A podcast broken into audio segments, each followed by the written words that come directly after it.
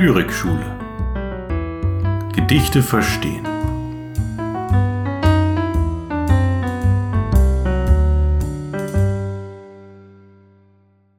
Willkommen zu einer neuen Ausgabe des Podcast Lyrikschule. Entgegen der Tradition lese ich heute zu Beginn kein Gedicht vor, sondern rede einfach ein bisschen. Das liegt daran, weil es in dieser Folge um Rezitation an sich gehen soll. Also die Art und Weise, wie man einen Text wirkungsvoll zum Vortrag bringt. Normalerweise ist es ja so, dass ich in jeder Ausgabe ein oder mehrere Texte vorlese und mir dabei auch die größte Mühe gebe, es ordentlich zu machen. Hoffentlich sogar manchmal auch mehr als nur ordentlich.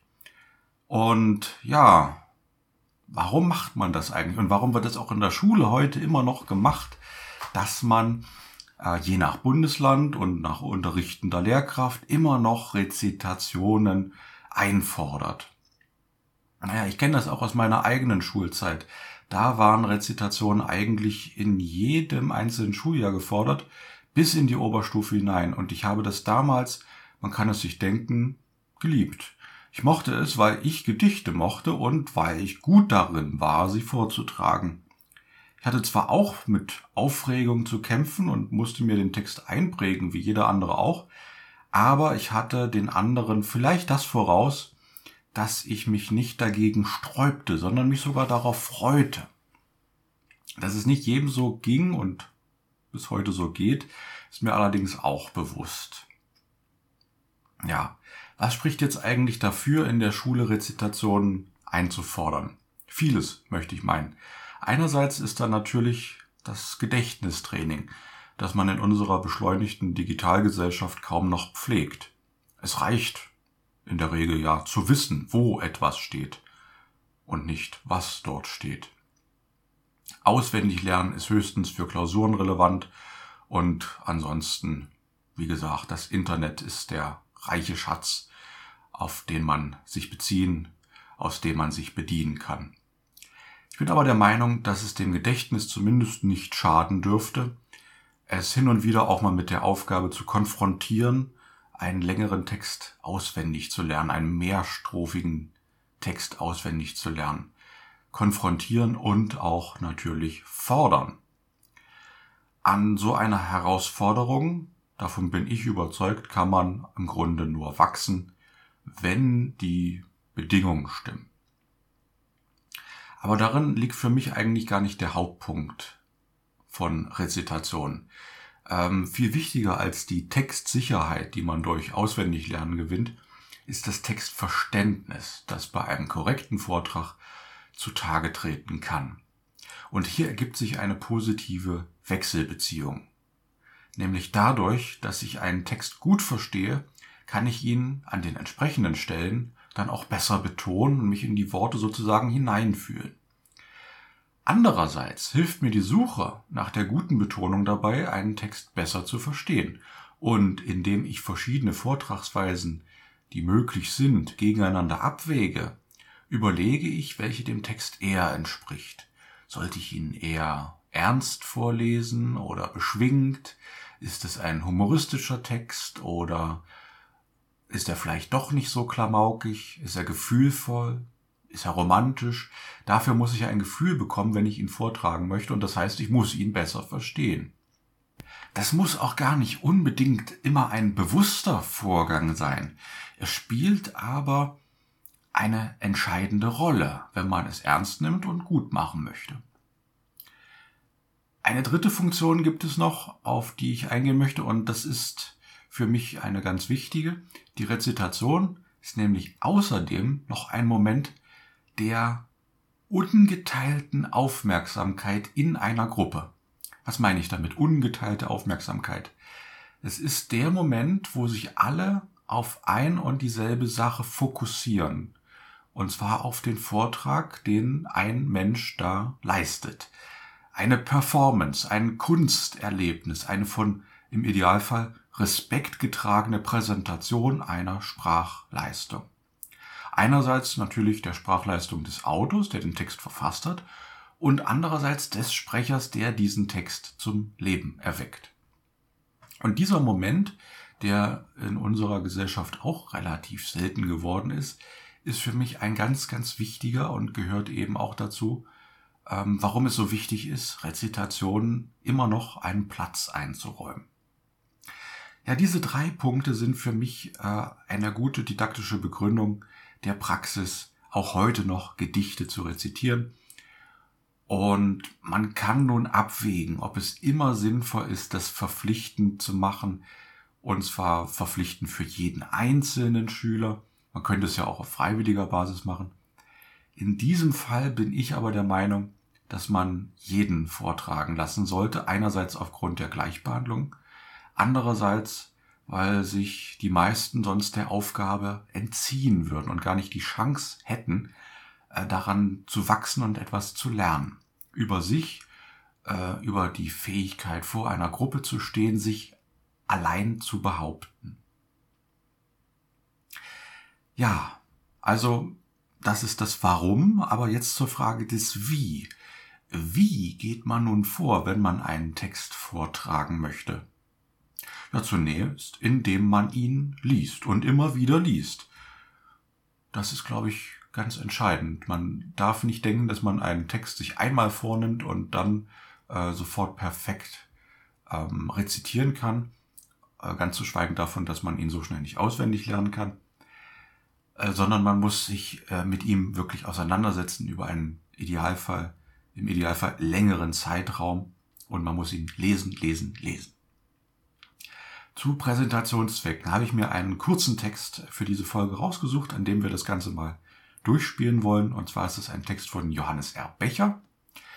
Ähm, und ich möchte den zunächst einmal ganz neutral und ohne Betonung vorlesen. Der Text findet sich auch in den Show Notes und man kann ihn also immer äh, nochmal nach und mitlesen. Der Text heißt Ballade von den Dreien. Der Offizier rief, grabt den Juden ein, der Russe aber sagte trotzig Nein. Da stellten sie den in das Grab hinein, der Jude aber blickte trotzig Nein. Der Offizier rief, grabt die beiden ein, ein Deutscher trat hervor und sagte Nein. Der Offizier rief, stellt ihn zu den Zweien, grabt ihn mit ein, das will ein Deutscher sein, und Deutsche gruben auch den Deutschen ein. So kann man diesen Text natürlich äh, in einer Rezitationsfassung überhaupt nicht transportieren. Das ist jetzt wirklich nur, damit man ihn einmal gehört hat, damit man äh, den Text einmal wahrgenommen hat und damit wir jetzt über den Inhalt reden können. Denn das ist das, was an erster Stelle stehen muss.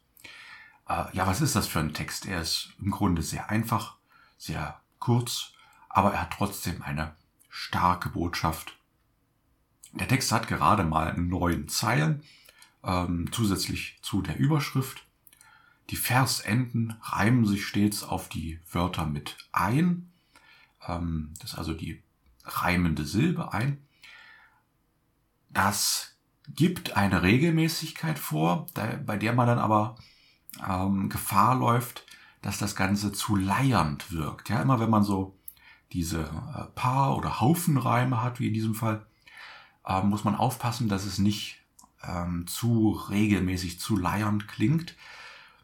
Und das kann man verhindern, indem man ähm, einzelne Silben oder Wörter akzentuiert und indem man Pausen setzt. Das habe ich jetzt beim Vortrag natürlich gar nicht gemacht. Ich habe es einfach noch vorgelesen.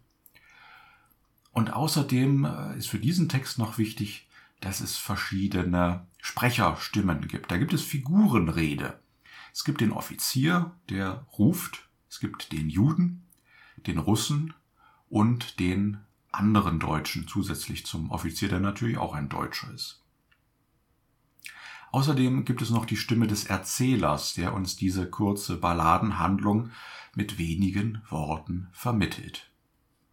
Neben Akzentuierung, Pausen und Figurenstimmen muss man sich außerdem noch mit der Frage des Tempos und der Lautstärke auseinandersetzen und sich das also richtig zurechtlegen, wie man das gestalten möchte. Also, welche Wörter und Sätze spreche ich lauter? Wo werde ich leiser? Wo bin ich schneller? Wo werde ich langsamer? Und so weiter. Das muss man sich also überlegen. Bevor wir uns das alles ganz genau anschauen, ähm, schauen wir aber nochmal auf den Inhalt. Wir sind hier offenbar in einer Szene, die in der Zeit des Nationalsozialismus spielt. Das können wir auch ähm, über den Autor Johannes R. Becher schließen, aber es passt natürlich auch zum Inhalt, dass da deutsche ähm, Juden und andere Gefangene äh, ja offensichtlich zum Tode verurteilen und ähm, sie in ihre Gräber befördern wollen. Es gibt einen deutschen Offizier, vor dem diese verschiedenen Gefangenen stehen, ein Jude, ein Russe und ein Deutscher. Ob der letzte tatsächlich ein Häftling ist oder einer der Soldaten des Offiziers, das kann man nicht ganz mit Sicherheit sagen. Äh, ich will im Folgenden aber mich für eine Lesart entscheiden und ich gehe jetzt einfach mal davon aus, dass es sich um einen der Soldaten handelt, der sich dem Vorbild der beiden widerständigen Gefangenen anschließt und sich spontan dazu entscheidet, äh, Widerstand zu leisten, sich gegen den Befehl des Offiziers zu stellen, wohl wissend, dass das sein eigenes Todesurteil besiegeln wird, denn es ist ja Befehlsverweigerung. Was eint nun also diese Gefangenen, diese hm, drei Widerständigen? Äh, sie leisten der Macht des Nazi-Offiziers ähm, Widerstand, indem sie sich weigern, einander die Gräber zu schaufeln. Sie stehen standhaft gegen die Macht, Unmenschlichkeit und Ungerechtigkeit und sie treten damit für die entgegengesetzten Werte ein, für Mitmenschlichkeit und Courage. Das tun sie mit nur einem Wort. Nein. Äh, sie müssen hier gar nicht weiter argumentieren oder irgendwelche Gründe anführen. Nein ist das Einzige, was hier gesagt werden muss. Der Autor schafft es da mit ganz minimalen Mitteln eine starke Szene zu schreiben. Und das erinnert mich ein bisschen an äh, Wolfgang Borcher. Da gibt es ja einen Text von ihm, der heißt ähm, das Manifest oder manchmal heißt es auch einfach nur Sage Nein. Und in dem geht es auch darum, äh, dass man Widerstand leisten soll und zwar einfach nur mit dem Wort Nein. Also wenn man dich auffordert in einer Kriegssituation, Munition herzustellen oder als Soldat in den Krieg einzutreten, als Arzt ähm, sich zu verpflichten oder was auch immer, dann soll man Nein sagen. Man soll nicht weiter nach Gründen suchen, sondern wenn es um kriegerische Auseinandersetzungen geht, dann gilt es nur eins zu sagen, nämlich Nein. Ja, wenn das alle tun würden, würde es ja keinen Krieg geben. Also äh, hier so ein kleiner Querverweis für mich zu Wolfgang Borchert. Äh, aber zurück zu unserem Text. Mm. Ja, äh, Johannes Erbecher macht es also mit ganz, ganz minimalen Mitteln, äh, dass er eine ganz starke Szene schreibt. Das sagte ich ja eben.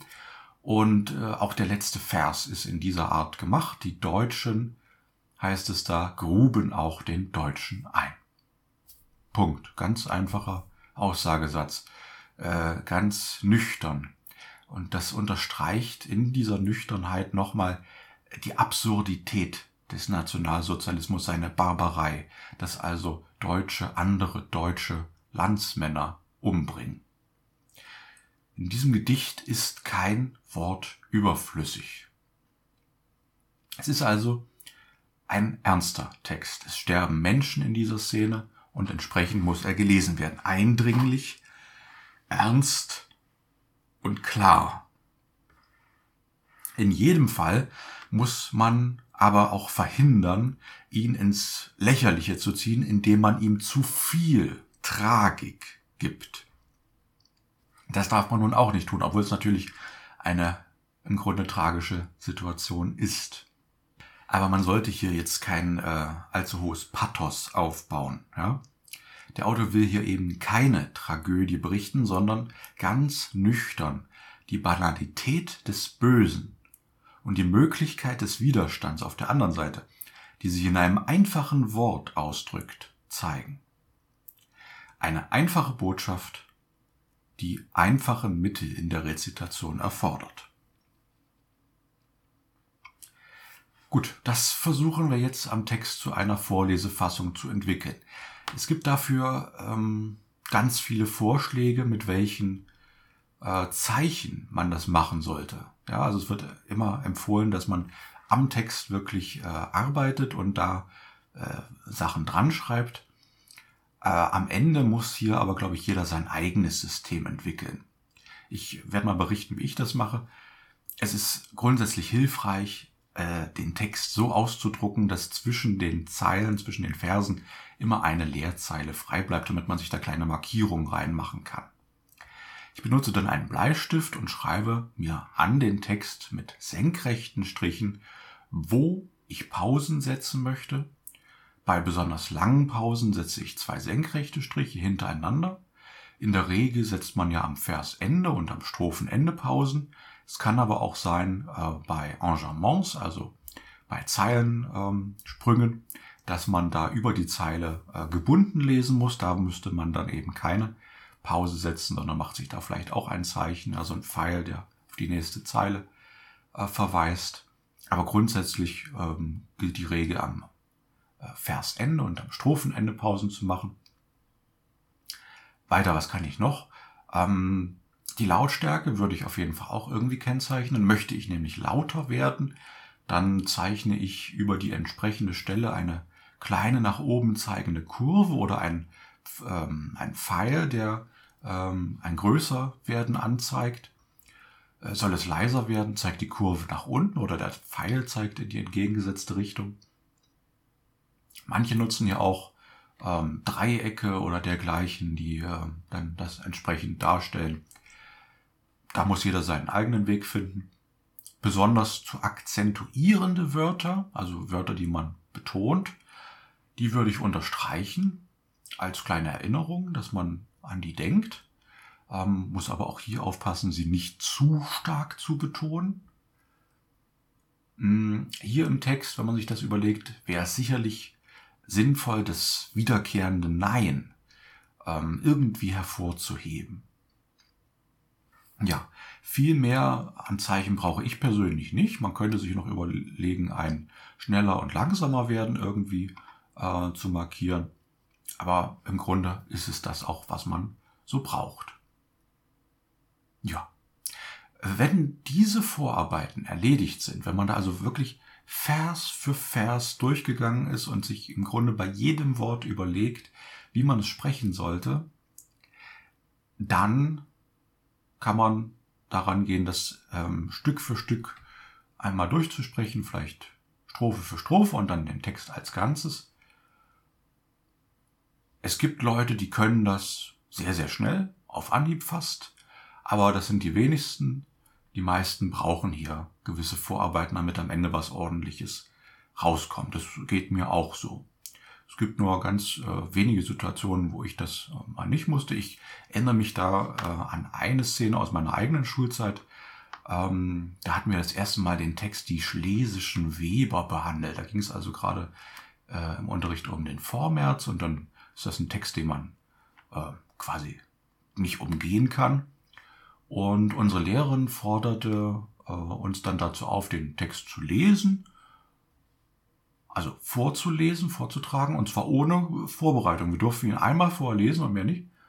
Und äh, das konnte ich damals so gut, habe mich da äh, freiwillig gemeldet, habe den so gut vorgetragen, dass alle äh, etwas baff waren, wie gut ich das konnte, mich irgendwie eingeschlossen.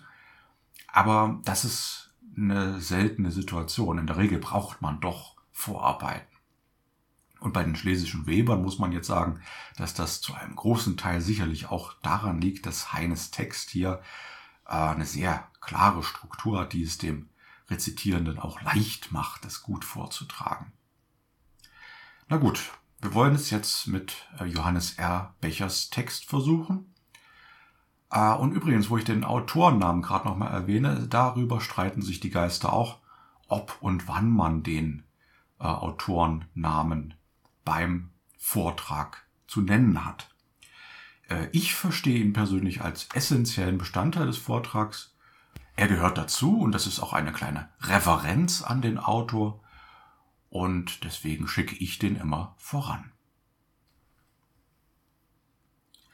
Johannes R. Becher Ballade von den Dreien Der Offizier rief, Grab den Juden ein.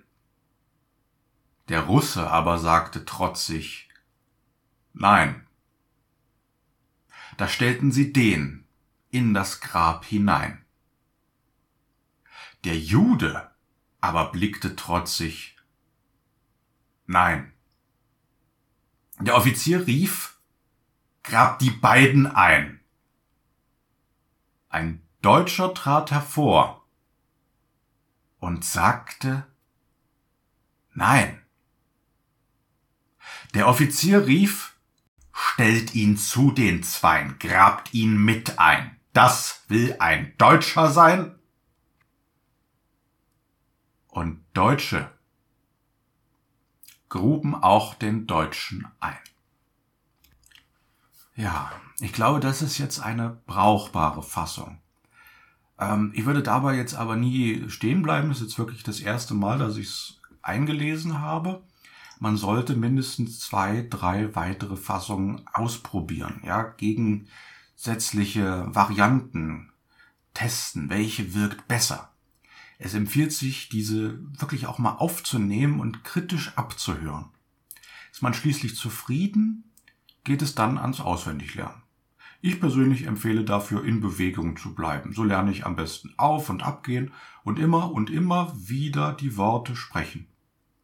Das alles nicht an einem Nachmittag, sondern über eine ganze Woche hin, immer und immer wieder. Und wenn der Text sitzt, das Ganze proben.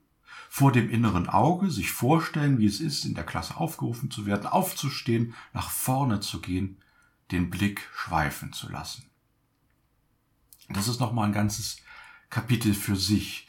Äh, darauf komme ich gleich zu sprechen. Ich will noch mal ganz kurz darauf eingehen, was habe ich jetzt eigentlich mir bei äh, meiner Rezitation gedacht. Also, was habe ich akzentuiert, was habe ich hervorgehoben? Hm, auf jeden Fall natürlich die Worte Offizier, Russe, Jude, Deutscher. Das gilt es hervorzuheben. Und außerdem natürlich immer wieder das Nein. Nein, nein. Das sind, glaube ich, die Stellen, die am stärksten akzentuiert wurden und die im Grunde auch an dieser Stelle reichen. Viel mehr muss man nicht machen. Äh, es wäre zu viel, jetzt auch noch äh, immer zu überlegen, grab den Juden ein. Hm. Wenn ich da jetzt auch noch überlege, das Wort grabt ähm, besonders zu betonen, das ist nicht notwendig. Man muss es gut verstehen, aber es muss nicht äh, übermäßig betont werden. Mhm. Nein, die Handlungsträger müssen hier im Vordergrund stehen und das Nein. Und ansonsten sind die Pausen, glaube ich, entscheidend. Also ich habe zwischen den ganz kurzen Strophen, es sind ja immer zwei Zeilen pro Strophe, habe ich kleine Pausen gemacht. Und am Anfang weniger. Äh, die längsten Pausen habe ich dann in der dritten Strophe gemacht, ein Deutscher trat hervor und sagte, nein, weil da ist es ja fraglich. Also was wird der jetzt sagen? Was wird der Deutsche sagen? Wird er jetzt auch Nein sagen oder wird er Ja sagen? Und um da die Spannung etwas aufzubauen, äh, gilt es eine kurze Pause zu machen. Und dann nochmal am Ende. Also wie geht der Text jetzt eigentlich insgesamt aus? Ähm, werden die Forderungen des Offiziers am Ende erfüllt oder nicht? Und deswegen auch hier nochmal, und Deutsche gruben auch den Deutschen ein. Also auch hier äh, das noch ein Stück weit offen lassen, wie geht das Ganze aus, bevor man es auflöst. Ja, das waren so meine äh, hauptsächlichen Überlegungen. Ähm, mit der Geschwindigkeit habe ich kaum gespielt. Ich finde nur, dass man die, äh, den letzten Befehl des Offiziers relativ schnell äh, sprechen muss. Der wird in dieser Situation ja auch nicht lange überlegt haben, sondern der ist schon wütend. Das heißt, da wird man dann auch die drei Sätze, die er sagt, schnell hintereinander sprechen. Stellt ihn zu den Zweien, grabt ihn mit ein. Das will ein Deutscher sein. Relativ schnell. Gut. Kommen wir jetzt nochmal zu der Frage, ja, wie ist das denn, wenn ich das jetzt vortragen möchte? Abgesehen davon, wie ich das Ganze betone, was gehört noch zum Vortrag dazu? Die Haltung beim Vortrag ist nicht zu unterschätzen. Schon die Körperhaltung beim Gang nach vorne definiert, wie man wahrgenommen wird. Unsicher oder sicher, aufrecht oder gebeugt. Wenn man dann vorne steht, stellt sich die Frage, ja, was soll ich da jetzt eigentlich machen? Was mache ich mit Händen? Und was mache ich mit den Füßen, mit den Beinen? Ähm, was mache ich mit dem Gesicht, mit meiner Mimik? Gehen wir es einmal durch. Ich empfehle einen schulterbreiten, festen und doch lockeren Stand und eine aufrechte Haltung. Äh, fester und lockerer Stand, das klingt jetzt sehr widersprüchlich. Ich will einfach damit ausdrücken, also es bringt nichts, sich jetzt komplett anzuspannen, das wäre zu fest. Aber man soll auch nicht ähm, wie so ein nasser Sack da stehen, sondern eine gewisse Grundspannung muss schon drin sein, aber doch äh, so, dass man nicht zu angespannt ist vom Körper her. Äh, ganz wichtig, das passiert vielen, ganz unwillkürlich, ähm, man muss darauf achten, nicht unwillkürlich hin und her zu wippen. Ja, dass man dann so von einem Fuß auf den anderen das Gewicht verlagert oder ähm, vom, vom, äh, vom Ballen auf die äh, Ferse äh, hin und her wippt. Das sollte man nicht machen, sondern fest stehen, ruhig stehen. Die Hände, ja, mit denen ist es immer schwierig. Die tun dann vor lauter Aufregung plötzlich auch das, was sie nicht tun sollen. Hm, ich empfehle sie eigentlich ein bisschen zur Hilfe zu nehmen, um das Gesagte dezent zu unterstreichen. Also gerade auch die Wörter, die man betont, an der Stelle so ein bisschen mit den Händen ähm, einen kleinen Impuls zu geben. Das heißt aber nicht, dass sie äh, jetzt plötzlich Zeichensprache sprechen sollen. Äh, das wäre das Gegenteil von dezent. Also wenn man jetzt ein Liebesgedicht vorträgt, dass man dann damit auch irgendwie noch ein Herzchen äh, mit den Händen formt, das wäre fehl am Platz. Hm, man muss damit ein bisschen herumexperimentieren. Jedenfalls sollte man sie weder in die Hosentaschen stecken, das könnte man ja auch denken, dann sind sie weg.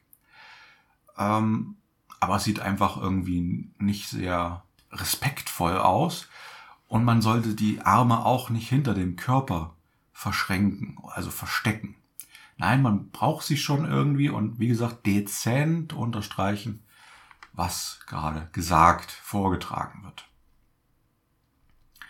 Äh, der Blick sollte im Idealfall schweifen, damit die Zuhörer sich angesprochen fühlen. Wer damit Probleme hat, den anderen in die Augen zu sehen, weil er vielleicht Angst hat, dass er anfängt zu lachen oder so, der fixiert am besten eine Blickhöhe ganz knapp über den Köpfen der Zuhörer.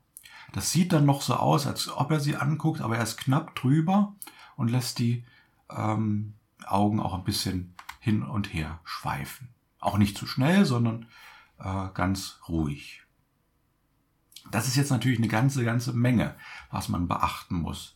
Und deswegen sollte man auch dies unbedingt üben, damit man es internalisiert und sich dann in der äh, echten Situation auf den Vortrag und den Text konzentrieren kann. All diese Elemente, Textsicherheit, sinngestaltende Betonung, Lautstärke, Tempo, Pausen, Mimik, Gestik, Haltung, führen schließlich zu einem gelungenen Vortrag und hoffentlich zu einer guten Bewertung. Aber man muss auch einiges an Arbeit investieren. Am Ende, ja, ich bin schon am Ende, am Ende möchte ich noch einen kleinen Tipp aus der schönen neuen Welt der künstlichen Intelligenz geben. ChatGPT ist zwar kein Mensch, kann also auch kein Gedicht vortragen, äh, versteht sich aber erstaunlicherweise doch ganz passabel darauf, ähm, worauf es ankommt, wenn man Gedichte rezitiert. Gibt der KI testweise einmal ein Gedicht und fragt sie, wie man es rezitieren sollte. Bei all meinen Versuchen kamen dabei ganz brauchbare Vorschläge zustande. Und wenn man dann noch genauer nachfragt, welche Stellen man wie lesen sollte, kann man mit der KI en Detail eine Vorlesefassung erarbeiten. Also wirklich fragen, welche Wörter sollte ich betonen, wo sollte ich ähm, langsamer, wo sollte ich schneller, wo sollte ich lauter, wo sollte ich leiser sprechen. Und äh, dann einfach mal gucken, was sie einem vorschlägt. Man sollte das nicht alles einfach so schlucken und so machen, wie sie es sagt, schon ein bisschen selbst nachdenken, aber in aller Regel ähm, sind das Sachen, die bedenkenswert sind. Zumindest das. Ja, und damit bin ich am Ende für die heutige Folge. Ich danke wie immer vielmals fürs Zuhören und sage bis zum nächsten Mal.